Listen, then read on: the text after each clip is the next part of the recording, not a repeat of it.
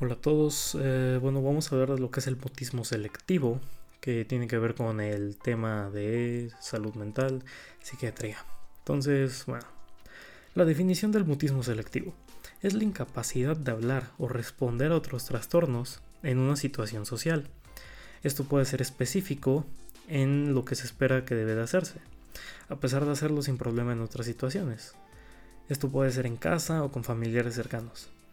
Según el DSM5, este pensamiento o tiene que ver con un fracaso constante para hablar en situaciones sociales específicas en lo que existe eh, alguna expectativa para ello, a pesar de hacerlo en otras situaciones. Esto va a afectar al desarrollo educativo, laboral y social.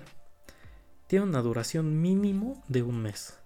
Y el fracaso por hablar no se puede atribuir a la falta de conocimientos o falta de conocimiento en la lengua.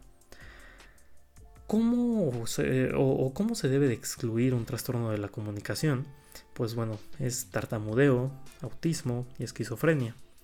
Y algunos diagnósticos diferenciales pueden ser el trastorno de la comunicación, así como la tartamudez, el trastorno del neurodesarrollo, como la esquizofrenia, y el trastorno de ansiedad social, como la fobia social. Y bueno, ¿cuál es el tratamiento en este tipo de, de trastornos?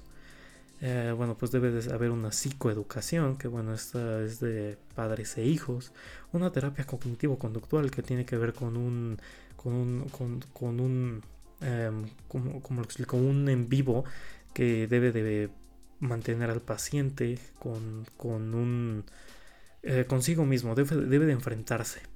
Y bueno, algunos fármacos que deben de tener en cuenta son inhibidores selectivos de la recaptación de serotonina, así como ISRS y inhibidores de monoamino óxidas, los IMAOs. Y bueno, esto sería todo por el mutismo selectivo.